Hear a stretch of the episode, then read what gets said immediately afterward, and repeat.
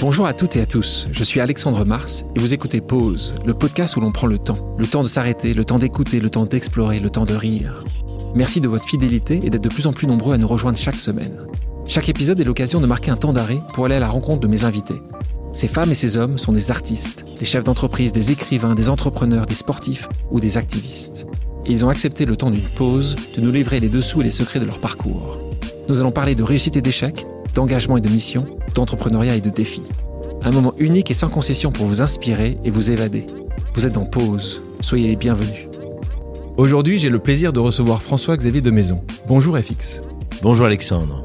Tu es né et tu as grandi à Agnières-sur-Seine dans un environnement privilégié. Tu es plutôt doué dans les études, droit à Nanterre et puis des études à sciences politiques. En 1998, tu intègres le cabinet PricewaterhouseCoopers comme spécialiste en droit fiscal. Quelques années plus tard, alors que tu réussis plutôt bien dans ta carrière, tu arrêtes tout pour faire du théâtre. Ça fait maintenant plus de 15 ans que tu montes sur les planches et tu as plus de 40 films à ton actif, dont Coluche, l'histoire d'un mec, pour lequel tu reçois une nomination au César en 2009. Donc après tes études de droit et de sciences politiques, rien ne te destinait vraiment à cette carrière artistique. Acteur, producteur, humoriste, directeur de théâtre, tu es aujourd'hui tout ça à la fois. Si on devait choisir un seul de ces métiers, lequel te correspondrait le plus? La scène, je crois, c'est de là que tout vient et, et c'est là que tout ira. Donc euh, voilà, c'est la scène qui me manque le plus quand j'arrête en tout cas. Voilà. Donc tu as découvert le théâtre au collège? Grâce Oui. à ton professeur de français, tu te souviens comment il s'appelle?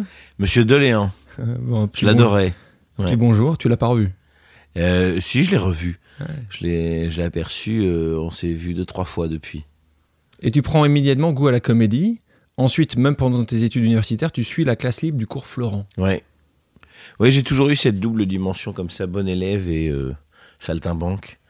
Euh, c'est vrai que mes parents, ça fait partie de l'accord, me disaient euh, effectivement, tu, tu peux faire du théâtre, tu peux prendre des cours de théâtre, mais il faut que tu poursuives des études universitaires. En tout cas, nous, c'est ce programme que nous financerons. quoi. Voilà. Donc c'était assez clair. Mais pourtant, à la fin des années 90, tu abandonnes complètement. Oui, en fait, c'est pas fin des années 90, c'est 2001. Je suis à New York au moment du 11 septembre 2001. Je suis à New York euh, chez PricewaterhouseCoopers, justement. Et je viens en direct les événements du 11 septembre et je réalise à quel point euh, la vie est courte et que je ne veux plus perdre ma vie à la gagner. Voilà. Ça, c'est une phrase euh, que tu cites souvent, qui est une phrase assez folle, en tout cas assez folle pour un jeune qui avait sa réussite avec lui, qui était à Oui, New York. J'avais 29 ans, donc c'était pas non plus. euh, Tu étais plutôt un, un- un bon J- avocat fiscaliste J'étais un bon élément puisque j'avais fait un jump et qui m'avait envoyé aux États-Unis, qui sont quand même des, des marques de, de- de reconnaissance dans ce genre de structure. Donc, euh, moi, j'étais plutôt, je prenais à cœur ce que je faisais. Euh, Je pars du principe que quoi qu'on fasse, il faut quand même le faire bien, sinon les réveils matinaux sont, sont difficiles. Mais tu avais la, t'avais la passion? De, pour non, j'avais pas la passion, mais je faisais bien ce que, ce que j'avais à faire. Je, je voulais atteindre mes objectifs, j'étais plutôt motivé, euh, voilà. Mais euh, ça a été comme un, un appel. euh, après ce 11 septembre, je me, je me suis dit qu'il fallait absolument que je revienne sur scène, que sinon j'allais, j'allais mourir, quoi. Que c'était vraiment mon, c'était là que, que j'allais trouver mon oxygène, voilà. 2001, donc tu restes quelques mois après, euh, Voilà, où, où tu reviens directement. Non, je reste quelques mois à New York où je commence à écrire les bribes de ce qui sera mon premier spectacle euh, dans un open space où on parle une dizaine de langues différentes. Et je me mets à, à écrire des personnages très français, très franchouillards, euh, un vieux boxeur. euh. Tu te souviens de ce premier caractère? Tu te souviens Ouais, c'est un boxeur. Non, c'est un animateur de séminaire. Vas-y, tu peux. Tu, Euh, comment il s'appelait Comment tu peux je sais plus comment il s'appelait, parce que je l'ai pas fait depuis dix ans, mais oui, on va échanger dans le respect de l'autre, autour d'un café fédérateur, bonjour, tout comme ça. C'est ton très, premier. ouais, très en empathie, très, on va organiser des tables rondes, on va prendre des petits cafés euh, dans le respect de l'autre. Tout ça. était dans le respect de l'autre. Ouais, ouais, c'est ça. Et euh, voilà, ça a été le premier personnage. Ensuite, il y a eu un vieux boxeur en retraite, donc rien à voir, qui est apparu. Je suis sorti de ma douche, j'ai mis un peignoir à capuche, et puis devant la glace, tout d'un coup est né le boxeur. Donc c'est rigolo de voir que tout ça était en moi et que c'est sorti euh, presque malgré moi, quoi, en fait. Et lui, son prénom, son nom, il avait Il pas- s'appelait Gérard Martignan. Vas-y, Gérard. Oh, je sais plus, je l'ai pas fait depuis dix ans. C'était, il, allez tape, euh, tape dans le sac comme ça. Je suis pas. euh, oui, t'es venu avec les bras de ta sœur ou quoi? C'était ces, vi- ces vieux types comme ça à la Audiarc euh, qu'on retrouve dans les vieux gymnases où même les mains se sentent les pieds. Quand tu prends cette décision-là, comment ton entourage justement réagit? Bah, au début, il- j'avais coché les cases euh, Sciences Po, euh, Paris, donc euh, et que j'avais quand même un début de ouais, de petites euh, reconnaissances dans mon monde professionnel. Ils n'ont pas vu le- les choses venir. Et ils ont trouvé que c'était sympathique, c'était à côté, c'était. euh, ils ont cru que c'était plutôt euh, quelque chose d'amateur, euh, qui voilà. Et puis quand ça a commencé à vra- vraiment à, prendre, je dirais, un certain, une certaine place dans ma vie, bah, ils se sont dit qu'il fallait, il fallait accepter cette décision qui était de ce changement de vie. Je dirais, mais je pense qu'ils ont eu la trouille. Et tu te souviens d'une anecdote ou d'une réflexion qui, euh, donc, euh, 15 ans après, te marque encore euh? Bah, ça a été quand même assez violent. hein. Le- changer les choses, c'est, c'est quand même pas, euh, pas évident, surtout dans un monde aussi normé. Et je pense qu'il y a beaucoup de gens qui m'ont pris pour un fou. ouais. Tu le dis hein, dans une interview, pendant deux ans, j'ai habité, j'ai habité un minuscule appartement dans le 9e arrondissement. Je vivais très chichement. Une partie de mon entourage a cru que j'allais devenir fou. Mm. Est-ce que, euh, compte tenu notamment les doutes de tes proches, il y a un moment où tu as regretté cette décision? Jamais, je l'ai jamais regretté. euh, et euh, c'est vrai que quand la reconnaissance est arrivée, ça a été très très agréable. Ça me condamne un peu à être décalé toute ma vie en fait. Je pense que vraiment il y a, il y a- il y a- effectivement il y, a, il y a eu cette prise de risque que j'ai assumée, qui a vraiment été l'élément fondateur de toute ma vie professionnelle Seconde partie et personnelle, puisque le changement de vie euh, personnel fait aussi voilà fait partie aussi de ma vie. Donc euh, C'était au même moment? où ça a été plus ou moins oui au même moment. Et puis c'est je dirais que je, je supporte pas quelque chose qui ne je, je pense que je- j'aime pas les gens qui se plaignent en fait. Je, je, je pars du principe que soit on est content de ce qu'on fait et on l'assume et, et soit on, on change. On essaye de changer quand on peut hein, avec euh, tout le choix euh, euh, enfin voilà Euh, mais c'est vrai que du coup voilà ça a été ma philosophie depuis j'ai toujours euh, été vers les choses qui me qui me qui me passionnaient Voilà.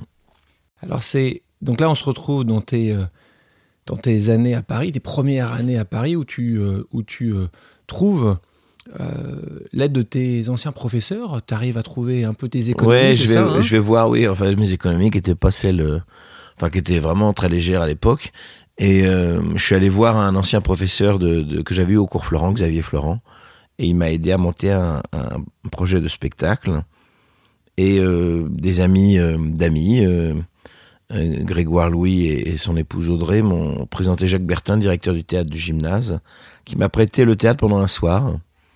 Et, et voilà. Et là, j'ai pu donner un spectacle. Deuxième acte? Voilà, exactement.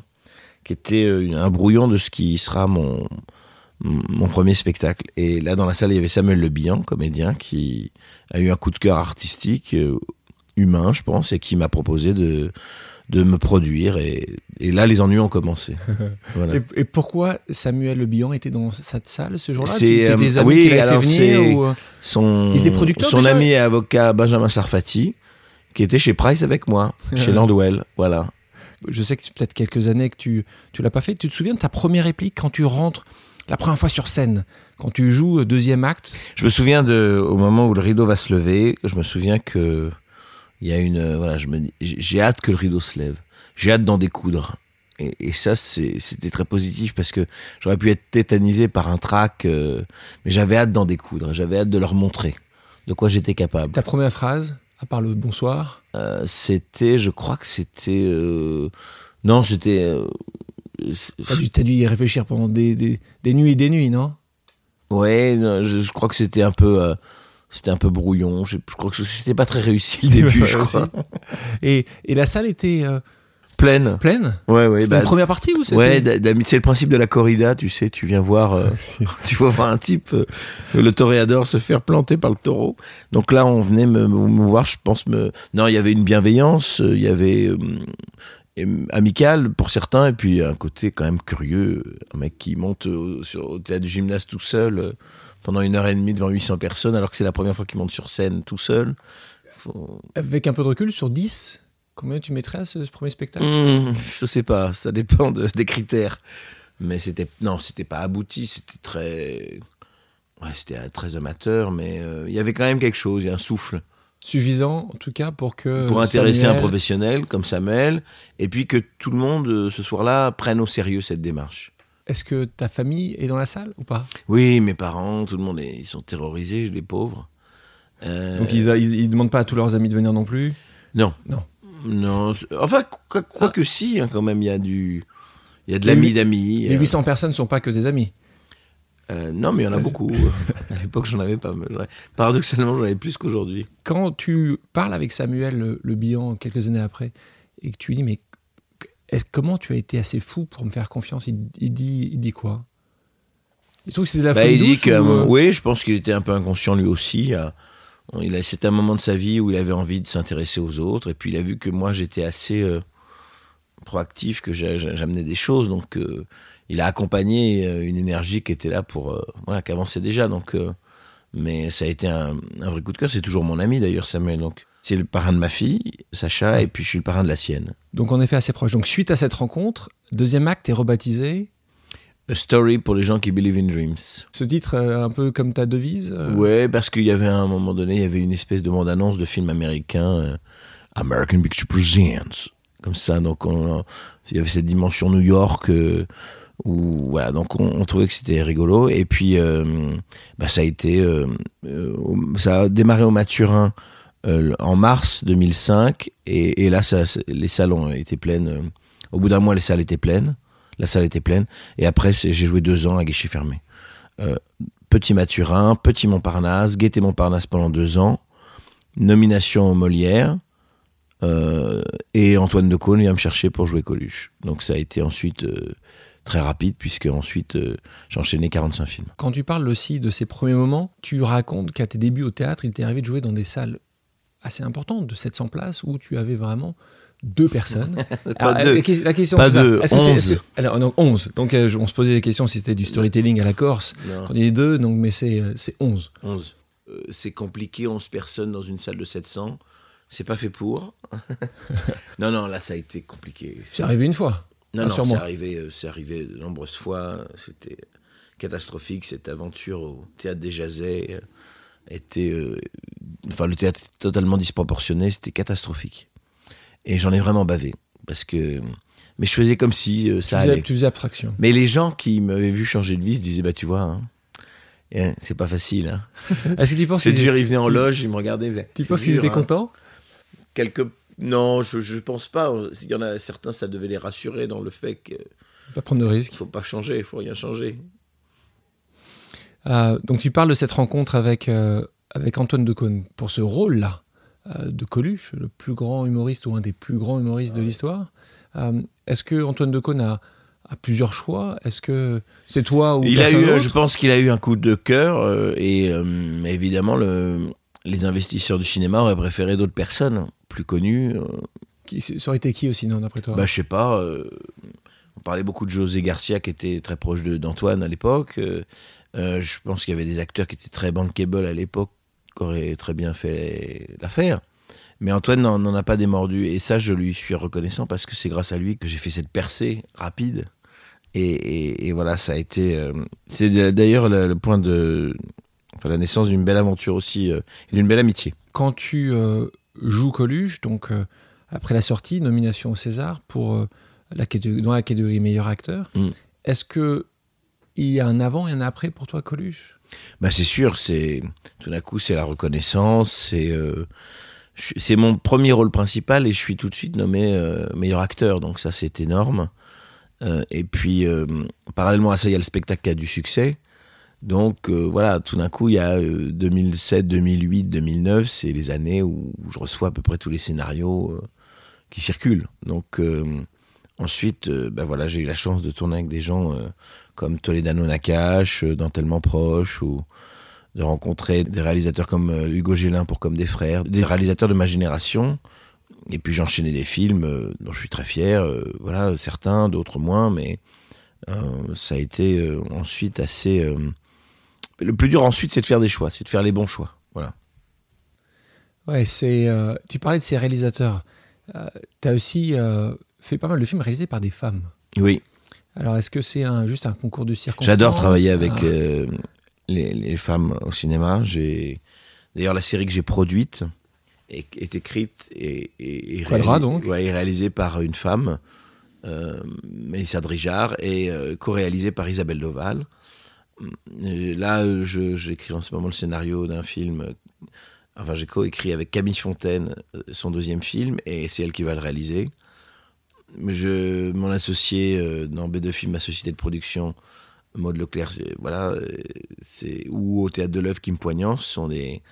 J'adore travailler avec les femmes, oui, vraiment. Est-ce que tu es arrivé à définir. euh, Non. euh, C'est juste que tu, tu te- vous, associ- vous vous associez bien. Oui, je je j'ai pas, je me suis pas posé la question pourquoi, mais c'est en, en parlant euh, que, Qu'en que effet- je le réalise et que je c'est- J'ai une longue liste. hein. Je vois que, Ah oui. que tu as, tu Cécile Tellerman, Florence Mm. Quentin, Ouais. Valérie euh, Guignabaudet. Enfin, euh, Ouais. il y en a un nombre assez important. Tu parlais des films tout à l'heure. Une question simple. C'est quel est le film dont tu es le plus fier? Je ne saurais pas te dire. Euh, Il y a un coup de cœur, un que tu. euh, bah, il y a, a fois. tellement proches que j'adore, comme des frères, ouais. Coluche. Euh, l'autre soir, euh, la semaine dernière, on a rediffusé La chance de ma vie. Je trouvais que c'était très sympa avec Virginie Efira. Il y a L'Outsider de Christophe Baratier sur l'affaire Kerviel, où je me suis régalé. Il y a Michel G. Milliardaire, maître du monde, qui est un film rigolo, un faux documentaire sur un milliardaire. J'avais pris beaucoup de plaisir à faire ça avec Laurent Lafitte. Bon, t'en as, t'en as un certain nombre. Alors, on va, on va faire l'inverse. Est-ce qu'il y en a un? Ah, je, je Ah. pourrais jamais le dire. Oh là là. Ah non, là je là. peux pas le dire, c'est trop douloureux pour. euh, Mais puis il y a toujours quelqu'un qui l'aime bien ce film-là, quelqu'un du public qui va me dire ah, j'ai adoré tel film, et vous dites ah bon, Est-ce que tu c'est sais, vous? Est-ce que tu sais quand tu as fini euh, de, de jouer, est-ce que tu sais que le film euh, directement va être un navet On a, on a une, on a une présomption, on a une, ouais, des, des petites, on- un ressenti, mais mais on sait jamais non. Non. Le film c'est c'est une magie qui se fait avec la musique, avec le montage, avec euh, voilà. Après il y a des tournages qui se passent formidablement bien, d'autres qui sont plus tendus, c'est- normal. hein. Aujourd'hui, on parle pas mal, tu parlais de, de ton, de ta série à succès Quadra. Euh, on parle aussi de celle de 10% dans le Mm. monde du euh, monde magique du cinéma. Euh, grand succès en France. Est-ce que tu trouves que cette série représente assez bien ton métier, ce, ce métier de, Le de 10%? comédien, d'agent Oui, c'est bien, c'est bien fait, c'est très très bien fait.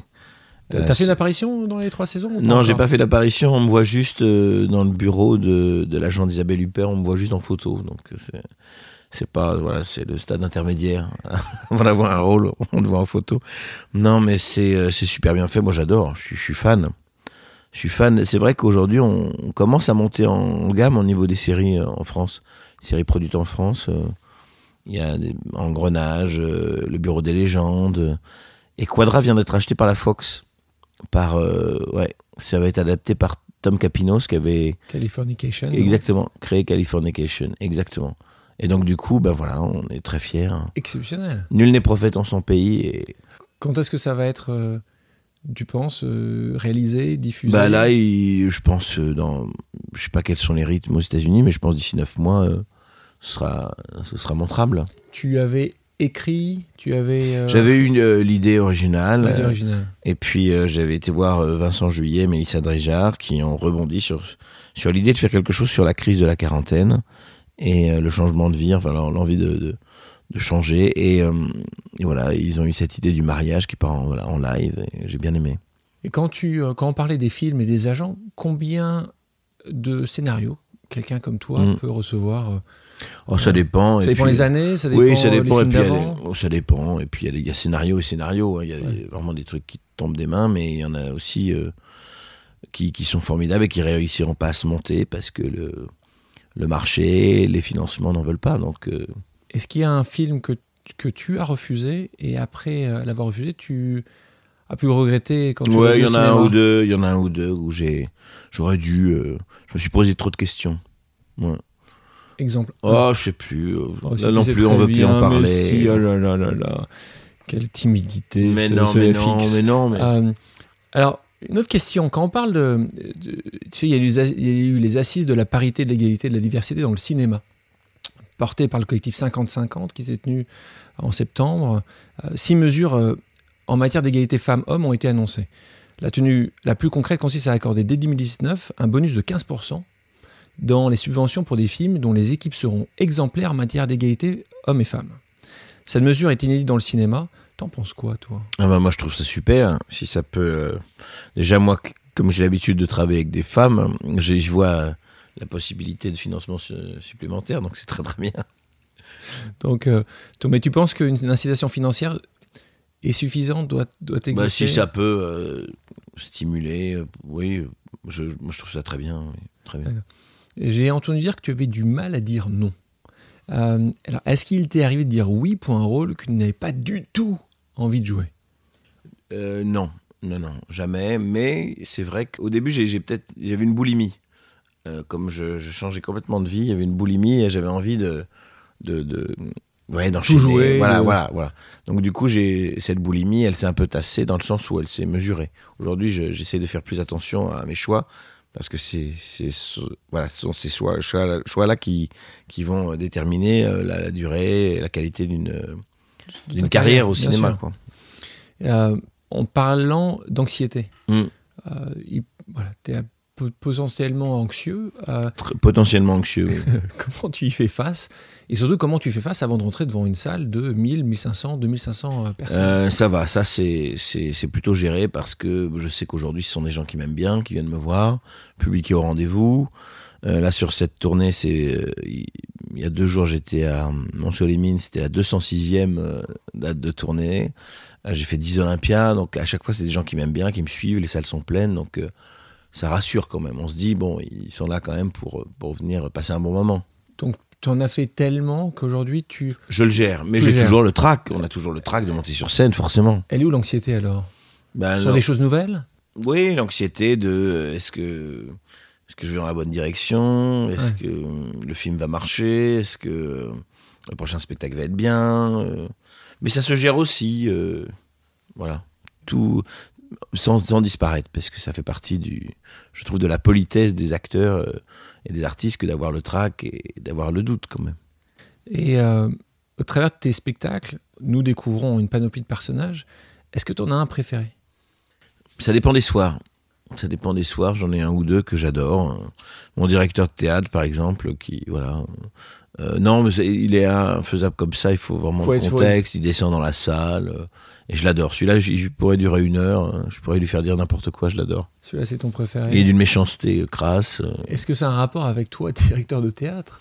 Non, non, je pense pas. Peut-être, peut-être. Faut demander aux gens qui travaillent avec moi. on, on les interviewera. Euh, en parlant de théâtre, c'est un sujet tellement important pour toi. Tu dis que le théâtre est l'endroit où tu te sens le mieux au monde.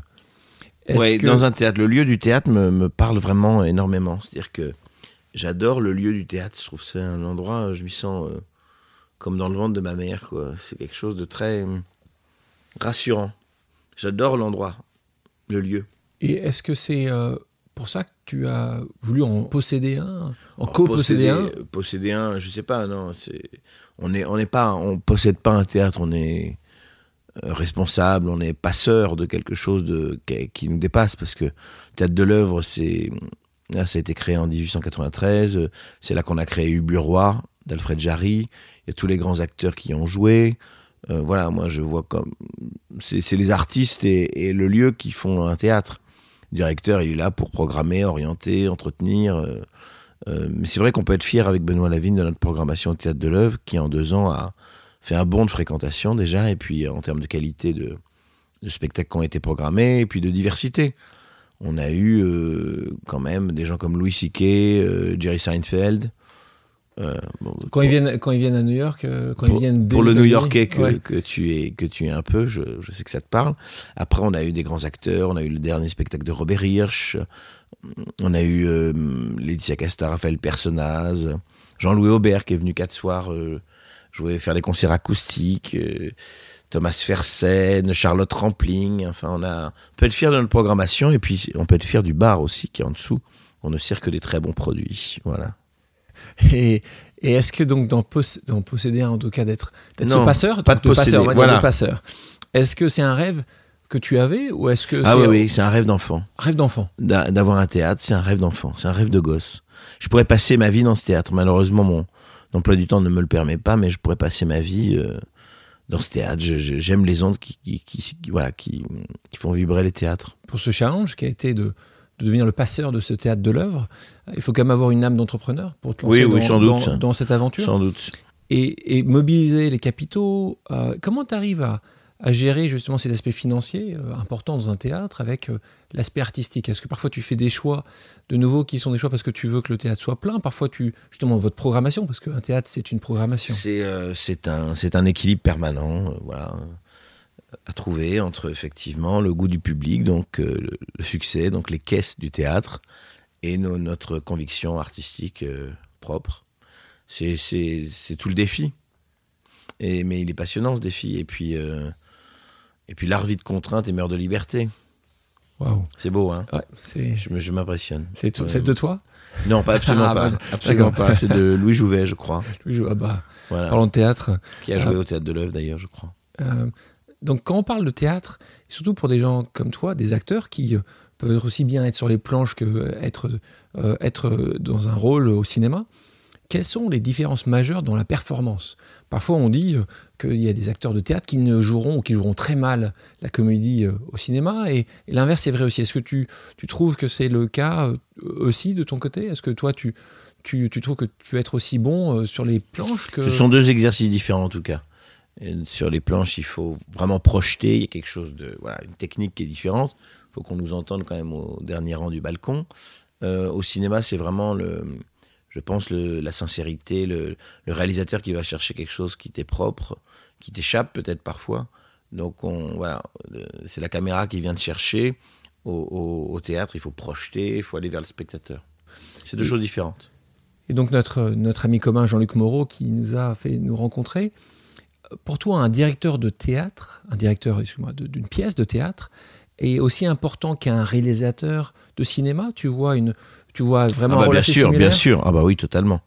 C'est lui qui va diriger les acteurs, c'est lui qui va donner du rythme, c'est lui qui fait le montage, le, metteur en scène de théâtre. Il fait le montage en, direct, dans, le sens où, où, c'est voilà, c'est du, du direct, c'est du live. Mais c'est euh, oui, c'est la même, c'est la même responsabilité. C'est lui qui va choisir les musiques, qui va donner le l'inspiration, le souffle d'un spectacle quand tu euh, parles de ces. Enfin, quand tu vois arriver euh, Netflix euh, en particulier et ce monde du digital qui est en train de, mm. changer pas mal de choses dans ton industrie, comment tu, comment tu l'appréhendes toi? Tu vois ça comme quelque chose de ah, ben, positif Je vois comme un nouveau terrain de jeu au niveau des séries. voilà, moi, je suis très client de ces plateformes en, termes, en, tant que spectateur et, et j'espère de tout cœur travailler avec elles pour développer avec ma société de production mes deux films, donc qui produit Quadra, euh, des, des séries. D'ailleurs, euh, dans l'esprit, Quadra est plus plateforme que, que télé, donc euh, c'est c'est la culture du binge. Moi, je peux m'enfermer un week-end et télécharger des séries, j'adore. Et puis pour les acteurs, c'est génial, avoir 8, 8 heures ou 10 heures pour développer un personnage, c'est passionnant.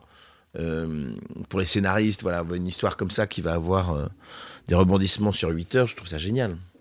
Et tu vois, et que, tu vois qu'il va avoir des impacts ou un impact ou des impacts importants sur, sur ton industrie, en particulier du cinéma, où tu vois parce que les chiffres sont toujours très positifs, les gens continuent à aller dans les salles, hmm. dans les salles. Pour moi, ce sont deux choses différentes. Il y a le, le ce qu'on a envie de partager avec les autres, euh, une salle de cinéma, une salle de théâtre, une salle de concert, et il y a des films qui sont particulièrement adaptés à ça et puis euh, des grandes séries ou des comédies romantiques euh, qu'on est content de consommer, je dirais, de manière plus feutrée, voilà, dans son salon, euh, avec une personne différente à chaque fois.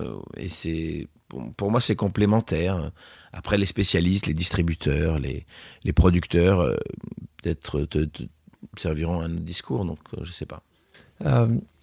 Qu'est-ce que, est-ce que tu aurais des conseils à donner à un jeune qui euh, voudrait euh, devenir le, le, le, prochain euh, François-Xavier de Maison?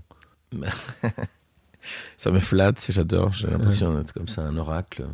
Non, pas du tout, aucun conseil. si un que faut vraiment se fier à son instinct.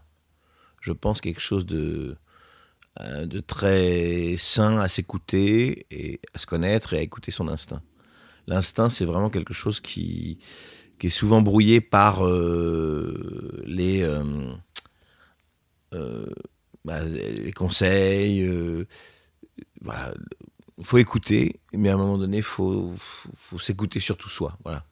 Tout à l'heure, tu parlais de reconnaissance. À, quand, à quel moment, d'après toi, la, reconnaissance des autres est arrivée Est-ce que c'est Mais je, je, je, je, me je me vois pas comme euh, ayant une reconnaissance des autres. Je pense qu'il y a des acteurs qui travaillent beaucoup plus que moi au cinéma, qui remplissent plus de salles au, dans le spectacle, qui. T'as toujours, as toujours plus. Il y a toujours plus. Il y a toujours voilà. Et on est toujours. Euh, donc euh, moi, c'est toujours aller vers des projets, des rôles encore plus intéressants, encore plus passionnants, encore voilà.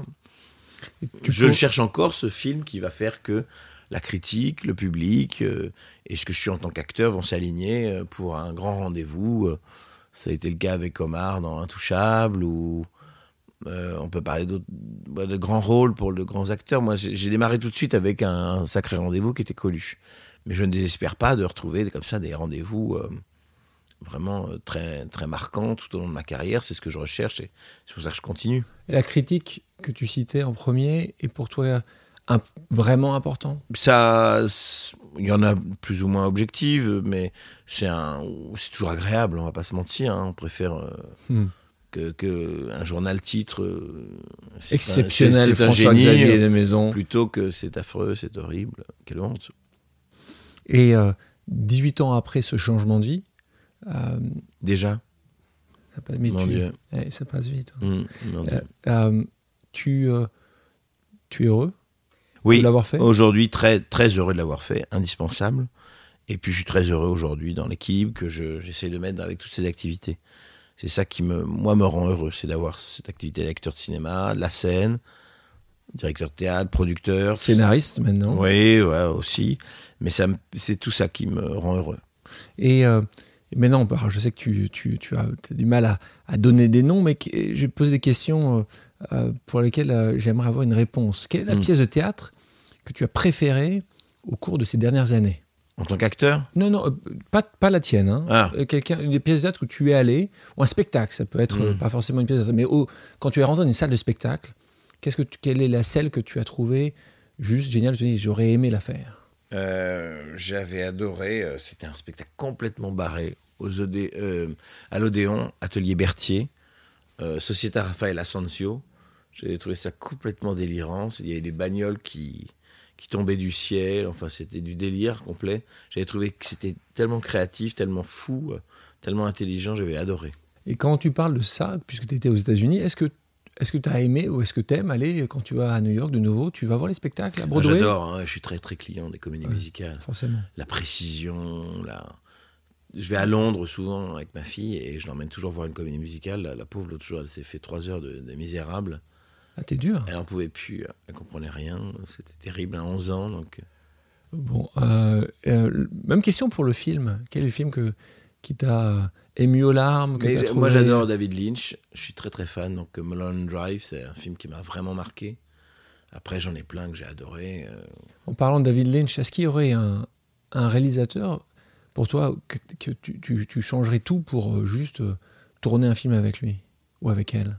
Il y en a un, un qui. Ben, euh, on devait faire un film avec euh, Emir Kusturica et puis euh, trois semaines avant de partir tourner, ça s'est pas fait. C'est un grand regret puisque c'est vraiment un, un réalisateur que j'admire énormément. quel est pour toi aujourd'hui le meilleur acteur au cinéma?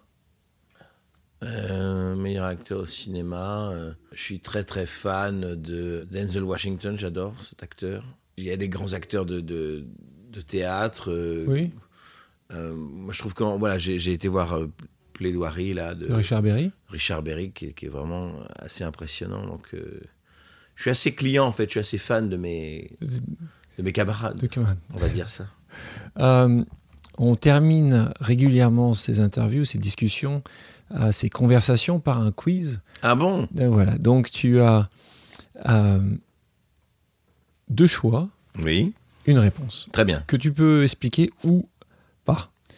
Prêt? Je suis prêt. Pierre Richard ou Louis de Funès? Louis de Funès. La Normandie? C'était un ami de ma grand-mère, Oh, ouais, d'enfance. Voilà. euh, bouclé, bouclé. Ouais, c'est rigolo, hein. La Normandie ou la Corse? La Corse, Wonder Woman ou Spider-Man? Wonder Woman.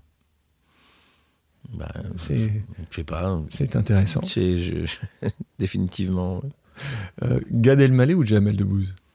Oh, j'adore les deux, c'est difficile. Euh, c'est difficile. Côté américain de, de Gad Elmaleh Le Ouais, de, de euh, risquer euh, tout, euh, Ouais, allez, voilà. Gad. peut-être. Boxe anglaise ou boxe taille boxe anglaise. J'ai- fait de la boxe taille et puis Pas suffisamment? j'ai pas le physique quand même. Sanglier, c'est là. Sanglier ou castor? Ah, bah le castor, Bitou, le, le- la mascotte de mes premiers spectacles. Exactement. Euh, pourquoi sanglier d'ailleurs? Sanglier parce que je sais pas, il y a quelqu'un. Enfin, comme je suis tout en dos, je, je- je trouve que je ressemble un peu à un sanglier. C'est toi qui dis ça d'ailleurs. Euh, relooking extrême ou les maçons du cœur? Ah, le relooking extrême, c'est un programme. euh, Pour ceux qui ne connaissent pas, une je passion pense. pour. euh, En fait, on prend quelqu'un de très très moche et on investit énormément d'argent, de, de chirurgie plastique, de, régime. euh, On l'habille très bien et il devient très très potable. Et ensuite, on le remet dans sa famille où tout le monde est moche. Et c'est euh, très compliqué comme. euh, Et, et ça, tu, tu vas pas me dire que c'est quelque chose qui existe en France. Ça, ça a été, ça a Euh, été produit je- ailleurs et c'était non, non, juste. ça pas, n'existe pas. hein. C'est bien des États-Unis, je suppose. Oui, oui, mais bon, je pense qu'on trouvera l'angle hein, pour l'adapter. Acteur ou humoriste? Acteur. Euh, Oxmo Puccino ou Akhenaton? Oxmo, je le connais, c'est un... j'ai la chance de le connaître et de temps en temps euh, voilà, discuter avec lui. C'est quelqu'un que j'admire énormément et que j'aime beaucoup. Euh, Tennis ou badminton? Tennis, badminton, j'ai jamais compris. ça m'a toujours vraiment agacé. le- L'énergie qu'il faut dépenser pour pousser ce petit volant là comme ça. Ça m'a agacé quand j'étais petit. On m'avait offert un truc de badminton. euh, je- Sport olympique. ouais. Euh, dernière question théâtre ou cinéma? Bah, euh, théâtre. S'il faut, S'il faut choisir. s'il faut choisir. FX, merci beaucoup d'avoir accepté mon invitation. que t'allais dire FX ou JP. J'ai envie de dire FX. FX. Oui. D'ailleurs, FX, François-Xavier, ça. Euh, J'aime bien FX. Je trouve ça très affectueux. Ça me plaît qu'on m'appelle FX. Même les gens qui le connaissent pas. Même les gens qui me connaissent pas. Je, je- c'est une bonne entrée en matière. Ça me plaît bien. Tes parents t'appellent comment? Mes parents m'appellent. euh, François. non, ils ont des petits surnoms Ah, très d'accord. très très mignons, très animaliers. D'accord. Euh, donc merci beaucoup encore d'avoir Bah, accepté. merci, c'était un vrai plaisir. Et à bientôt. Merci à toutes et à tous d'avoir pris le temps de faire une pause avec nous. J'espère que l'émission vous a plu, inspiré ou fait réfléchir. Si c'est le cas, je compte sur vous pour le partager avec vos proches, laisser un commentaire et mettre la note de 5 étoiles sur les plateformes d'écoute. Si vous voulez me suggérer des invités ou simplement me faire part de retour, vous pouvez me contacter via LinkedIn en tapant Alexandre Mars ou bien m'écrire à l'adresse suivante, le podcast pause at gmail.com.